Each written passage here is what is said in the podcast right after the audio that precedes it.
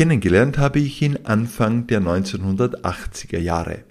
Manfred Mixner ist damals Literaturchef im ORF-Landesstudio Steiermark gewesen, einer, zu dem wir jungen freien Mitarbeiter aufgeblickt haben. Dann habe ich Manfred Mixner aus den Augen verloren. Sein Weg führte zuerst nach Wien, wo er bei Ö1 die Abteilung Literatur geleitet hat, dann zum Sender Freies Berlin, auch hier als Leiter der Abteilung Hörspiel und Radiokunst. 2002 ist Manfred Mixner krankheitsbedingt als Mit-50er in Pension gegangen. Er hat sich in Südschweden in einem Haus nahe an einem See, umgeben von Wäldern, niedergelassen. Eine zweifelsohne große Umstellung für einen bis dahin urbanen Menschen. Ja, die Wahrnehmung hat sich verändert, äh, wie auch der ganze Lebensrhythmus sich verändert. Wenn Sie also nicht mehr die Treppe runtergehen und das Haus verlassen, sondern die Haustüre aufmachen und in der Wiese stehen, äh, ist das schon eine ganz andere Umgebung, in der Sie sich zurechtfinden müssen. Und der Wald hat seine eigene äh, Topografie. Sich im Wald zu bewegen ist etwas gänzlich anderes, als sich in einer städtischen Umgebung äh, zu bewegen. Und am deutlichsten habe ich den Unterschied gemerkt, äh, wenn ich etwas geplant habe. Früher habe ich immer nach meinem Kalender äh, meine Verrichtungen oder meine Arbeiten oder Tätigkeiten geordnet vorausgeplant und gedacht, das funktioniert so. Aber da hat mir dann sehr oft das Wetter, äh, die Witterung oder die Umstände oder, oder, zum Beispiel, dass etwas nicht reif geworden ist, äh, einen Strich durch die Rechnung gemacht. Über sein Leben im Waldhaus hat Manfred Mixner ein Buch mit dem Titel Anwesen, Erzählung vom Leben in einem Waldhaus geschrieben. Angeboten hätte sich eine Dienstreise nach Südschweden. Corona hat es verhindert, also habe ich das Interview mit Manfred Mixner aus der Distanz geführt. Das macht aber nur bedingt etwas, denn wer das Buch liest, steht selbst mittendrin in den Wäldern. Herzlich willkommen zur neuen Folge meines Literaturpodcasts. Mein Name ist Günther Enschitsch. Ich habe mit Manfred Mixner über sein Leben im Waldhaus und über sein Buch gesprochen. Vielleicht haben Sie Lust, den Podcast zu abonnieren auf Spotify oder einer der anderen Podcast-Plattformen. Informationen darüber stehen in den Show Notes. Geschichten. Der Podcast aus der Literaturhauptstadt Graz. Nach seiner Übersiedelung nach Südschweden hat es doch einige Zeit gedauert, ehe Manfred Mixner regelmäßig Texte veröffentlicht hat. Von 2012 an ist fast jährlich ein Buch von Manfred Mixner in der Grazer Edition Kuiper erschienen. Sein jüngstes, wie gesagt, Anwesen, Erzählung vom Leben in einem Waldhaus. Herr Wixner, Sie schreiben äh, ziemlich am Beginn Ihres Buches, dass Sie einen Jahrlauf beschreiben, aber dort einfließen lassen alle Wahrnehmungen oder viele Wahrnehmungen, Erinnerungen und Erfahrungen der letzten 20 Jahre. Wie leicht oder schwierig ist das, wenn man, so wie Sie, täglich Notizen darüber macht, was man so den Tag über gemacht hat? Es ist mir leicht gefallen, mich von diesen Aufzeichnungen, die ich jeden Tag mache, meiner Buchhaltung, äh, wie ich sie nenne, äh, ein bisschen ironisch, die Buchhaltung meiner täglichen Verrichtungen. Und beim Erzählen äh, ist es nicht äh, das Gerüst mein Tagebuch, sondern das Gerüst ist äh, der Jahrlauf, also die Jahreszeiten. Äh, der Herbst beginnt im Herbst, im Spätherbst und endet dann wieder im Herbst. Und alles, was in so einen Jahrlauf hineinkommt, das habe ich versucht in äh, meiner Erzähldramaturgie so einzubauen, äh, dass es so ausschaut, als würde es tatsächlich in einem Jahr passieren, was ich da aufgeschrieben habe.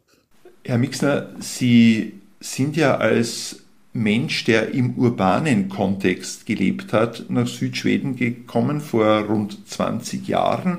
Haben Sie für sich beobachtet, äh, dass sich Ihre Wahrnehmungen möglicherweise zunehmend verändert haben, weil sie ja jetzt in dieser Region leben, im Wald leben, in diesem Waldhaus leben und jetzt nicht mehr der Städter sind. Sie beschreiben ja umgekehrt sogar, dass sie dann, wenn sie in einer Stadt sind, sich unruhig fühlen. Ja, die Wahrnehmung hat sich verändert. Äh, wie auch der ganze Lebensrhythmus sich verändert.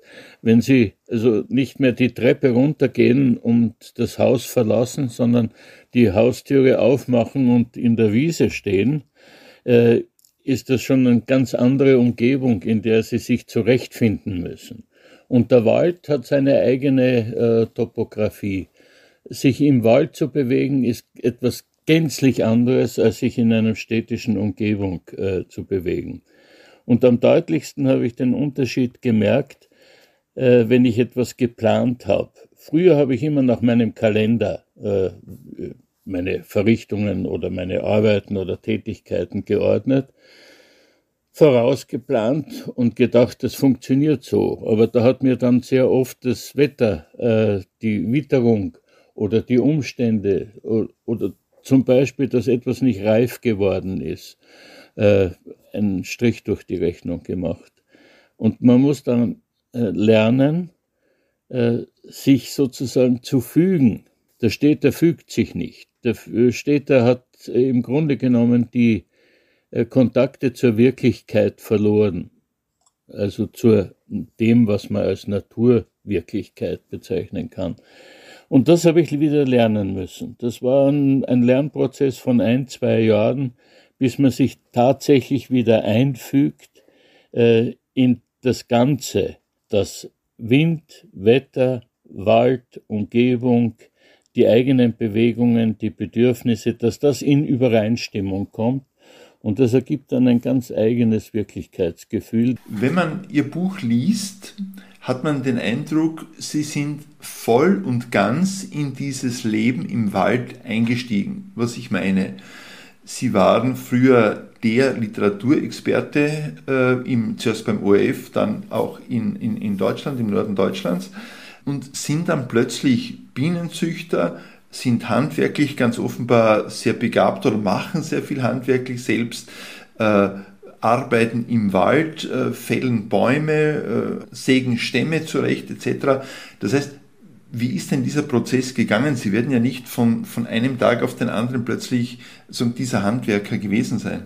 Es ist so, dass ich äh, nach dem gesundheitlichen Zusammenbruch, den ich hatte, äh, mich entschieden habe, äh, ich will noch eine Weile leben und ich will noch eine Weile ganz leben. Und die Möglichkeit, die ich habe, das ist ein, ein ungeheures Privilegium, dass ich also eine schöne Pension habe, äh, die mir ein, ein gutes, einfaches Leben ermöglicht. Da habe ich äh, in diesem, an dieser Schwelle zum Altwerden, das war damals, jetzt ist, bin ich also wirklich alt, nach diesen 20 Jahren, da ist plötzlich die Erinnerung an die Kindheit gekommen. Mein Großvater war Imker, er hat einen kleinen Garten gehabt, es war so ein, ein Kleinkäuschler auf der Jahres habe ich diese Erinnerungsbilder noch im Kopf, genau von diesem äh, Garten meiner Großmutter mit den vielen Blumen, äh, das Obst, das er gehabt hat und was er da an dem kleinen Grundstück, das er besaß, an, an Bäumen äh, gepflegt hat, an Obstbäumen. Das ist alles in, in meiner Erinnerung aufgewacht wieder und ich habe mir gedacht, dieses Kinderleben, wie er mir gezeigt hat, wie er verbotenerweise seine Schrotflinte unter der Treppe versteckt gehabt hat zu dem kleinen Haus, äh, wie er wildern gegangen ist, äh, der kleine Jagdhund, den er gehabt hat. Das sind alles äh, Erinnerungsbilder, die hier an dieser Schwelle zum Altwerden bei mir wieder aufgetaucht sind. Und da habe ich die Gelegenheit beim Schopf ergriffen und habe halt meine Kindheit noch einmal begonnen zu leben. Es ist ein Wiedererleben. Und da ist auch Thoreau, äh, der mit seinem Walden ja auch so etwas Ähnliches versucht hat, allerdings mit einer anderen äh, philosophischen Perspektive, als ich es äh, gemacht habe. Aber das war mir dann auch so ein entscheidendes äh, Buch und so ein Hinweis in dem Buch, man soll so leben, dass man dann am Ende sagen kann, ja, ich habe ganz gelebt. Sie, Sie beschreiben, Herr Mixner, dann auch eine Art Doppelleben. Ich glaube, Sie nennen es sogar so, wenn ich mich richtig erinnere, ja. nämlich, dass Sie auf der einen Seite äh, am Schreibtisch sind, in Ihrer Bibliothek sind mit Ihren 16.000 Büchern und eigentlich aber auch äh, ständig manuell arbeiten mit der Motorsäge, mit allem Möglichen äh, draußen in der Natur. Befruchten die beiden Bereiche einander? Jeder Mensch hat äh, eine Art von Gleichzeitigkeit seiner eigenen Lebensalter. Und diese Gleichzeitigkeit, die gibt es auch sozusagen im gesellschaftlichen Leben. Lebe ich in einer Stadt, in einer urbanen Gesellschaft, ist es etwas anderes, als ich hier im Wald, in einer äh, Waldgesellschaft. Hier leben ja auch Menschen. Die Höfe sind etwa ein bis eineinhalb, zwei Kilometer voneinander entfernt oder die Ferienhäuser sind manchmal dichter, manchmal weniger äh, dicht. Und diese Bewohner des Waldes, diese menschlichen Bewohner des Waldes, ergeben ja auch eine Gesellschaft. Sie kommunizieren miteinander, aber gänzlich anders als äh, die Stadtmenschen. Also das Städtische, äh, in dem ich aufgewachsen bin, in dem ich sozialisiert bin, das hat hier zunächst geprägt mein Verhalten äh, gegenüber den Nachbarn und gegenüber den Menschen, die dann langsam zu Freunden geworden sind. Äh, es ist eine, eine, ja, es ist ein Doppelleben, das man führt. Man ist der Kulturmensch, der Kulturbetriebsmensch. Das verliert man ja nicht. Ich, äh, ich habe das ja alles erlebt, das ist ja alles in mir, in meinem Bewusstsein. Und gleichzeitig aber ist auch jetzt das Bewusstsein äh, der äh, Waldumgebung, der Naturumgebung in mir. Und dieses äh, Doppelleben äh, ist etwas unheimlich Bereicherndes. Man begreift mit der Zeit mehr und mehr, was wirklich ist und was nicht wirklich ist. Wenn ich jetzt in die Medien schaue, wenn ich mir so Berichte anhöre, dann merke ich, äh, was da an Meinungen fabriziert wird, was da an Gebilden, an Vorstellungen entsteht, äh, die überhaupt nicht wirklich sind, die keinen Wirklichkeitsgehalt haben, sondern nur äh, Hervorbringungen des urbanen Bewusstseins sind und sehr oft leider auch Lügen sind, also Hinterhältigkeiten, Gemeinheiten. Äh, wenn man sich so äh, die Zeitungen vornimmt mal oder das Fernsehen. Ich habe hier einen ganz normalen Fernsehempfang im Wald. Ich kann also alle deutschen Programme anschauen, die österreichischen nur über Dreisat. Und diese Vielfältigkeit im Bewusstsein, die macht aufmerksam auf etwas, was ist wahr, was ist nicht wahr? Was ist wirklich, was ist nicht wirklich? Was ist der Unterschied zwischen Wahrheit und Wirklichkeit?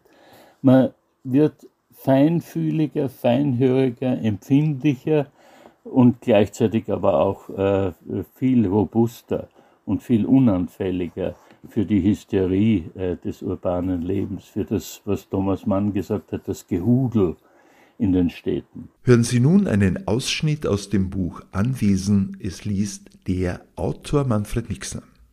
Anhaltender Frost, Raureif, der jeden Tag dicker wird, Hochnebel. In den Tagen der Eiseskälte friert der Boden immer tiefer, denn es liegt kein Schnee. Beim täglichen Gang durch den weißen Wald das Gefühl, dass es nie wieder warm und die Landschaft nie wieder grün sein wird. In einer Lichtung nahe dem Moor stehen Elche. Und den Auerhahn habe ich wieder gesehen. In unserem Wald binde ich rote Schnüre um die Stämme der Birken, Erlen und Espen, die ich in den kommenden Wochen fällen werde.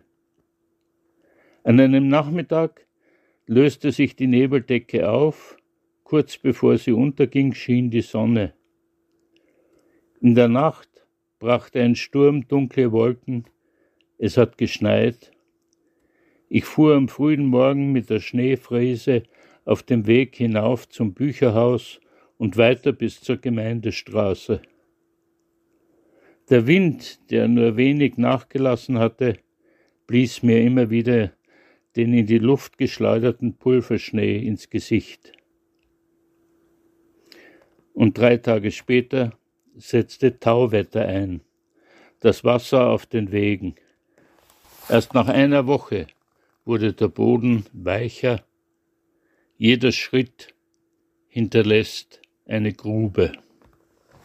Herr Mixner, Sie haben in Ihrem Buch an einer Stelle auch von einem Bekannten erzählt, der Sie besucht hat in Ihrem Waldhaus und der sich unwohl gefühlt hat äh, in dieser Einsamkeit und sie dann nicht mehr besuchen gekommen ist. Wie, wie war das dann bei Ihnen vor 20 Jahren, als Sie in dieses Waldhaus gezogen sind? Wie lange hat es oder kurz hat es gedauert, bis Sie sich da angepasst eingelebt haben? Etwa einen Jahrlauf. Also eine ganze, äh, so ein ganzes äh, Abfolge von Herbst, äh, ich bin im Frühjahr hergezogen, den Sommer erlebt, den Herbst, den Winter, äh, das Frühjahr und dann plötzlich habe ich begonnen, mich heimisch zu fühlen, also hier zu sein, da zu sein, anwesend zu sein.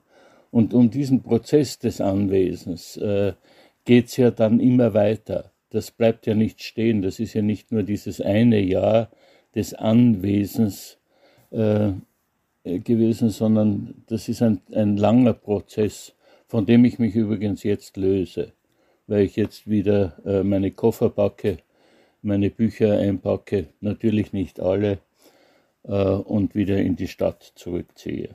Wenn ich jetzt genau zuhöre äh, dem, was Sie gerade erzählt haben, dann liegt ja auch der Schluss nahe, dass sich Ihr literarisches Schreiben in diesen zwei Jahrzehnten verändert haben müsste eigentlich. Wie sehen Sie das? Es hat sich ja verändert.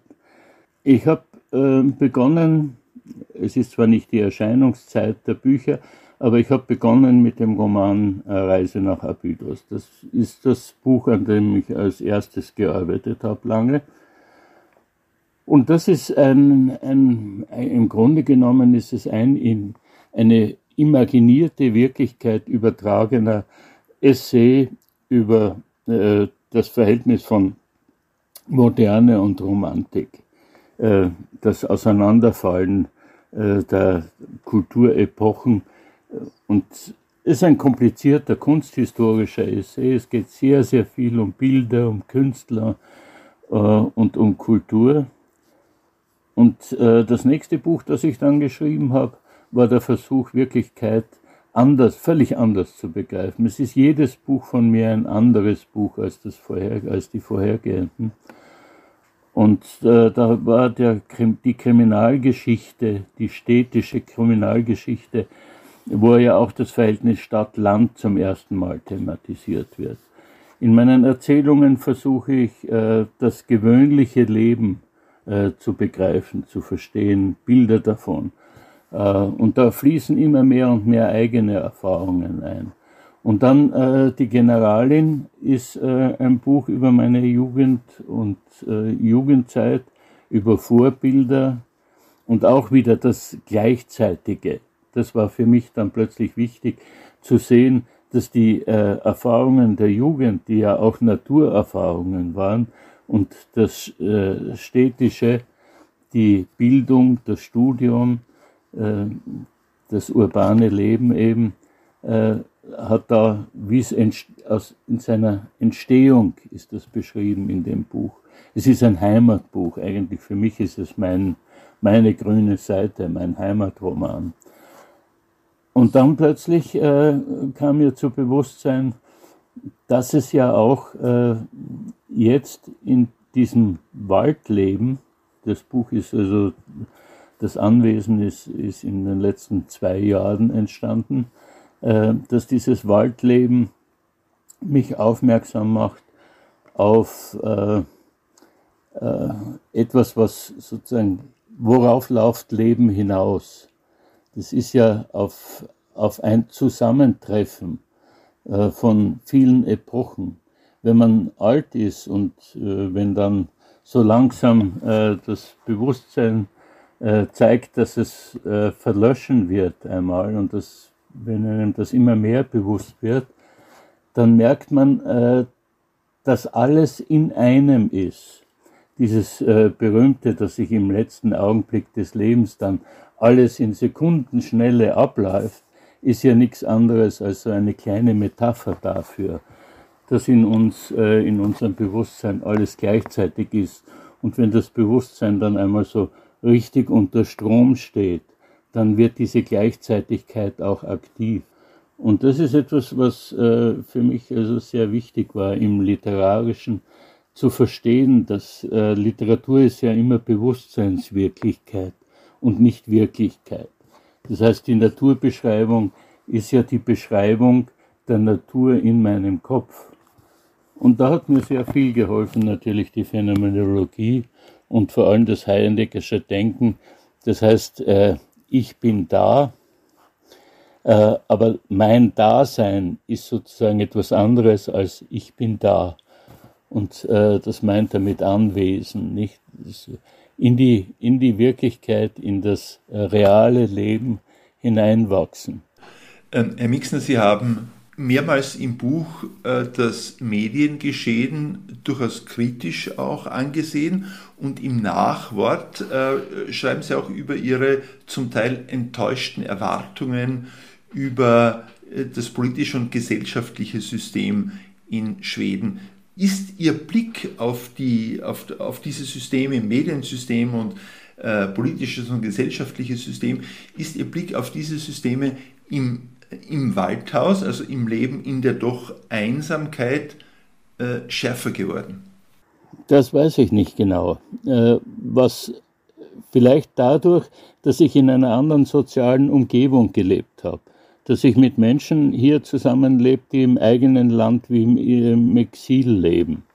Ähm, die sozusagen, für die ist das Wirtschaftssystem nicht gemacht. Für einen Imker, der im Wald lebt, äh, einen Pensionisten, einen Alten, der am Existenzminimum ähm, äh, lebt, ist das nicht gemacht, die, die Steuergesetzgebung zum Beispiel. Wenn man auf die Märkte geht und merkt, wie die Leute ihre Produkte verkaufen wollen, äh, die Waldmenschen, die ihre Marmeladen einkochen, ihre Honigrezepte, ihre, ihren Honig verbacken oder das, was sie im Gartenhaus gezogen haben, das wenige Obst, das es hier gibt. Äh, wenn die das verkaufen wollen, dann äh, sind sie völlig verzweifelt, weil sie die Steuerlast, die plötzlich entsteht, nicht tragen können.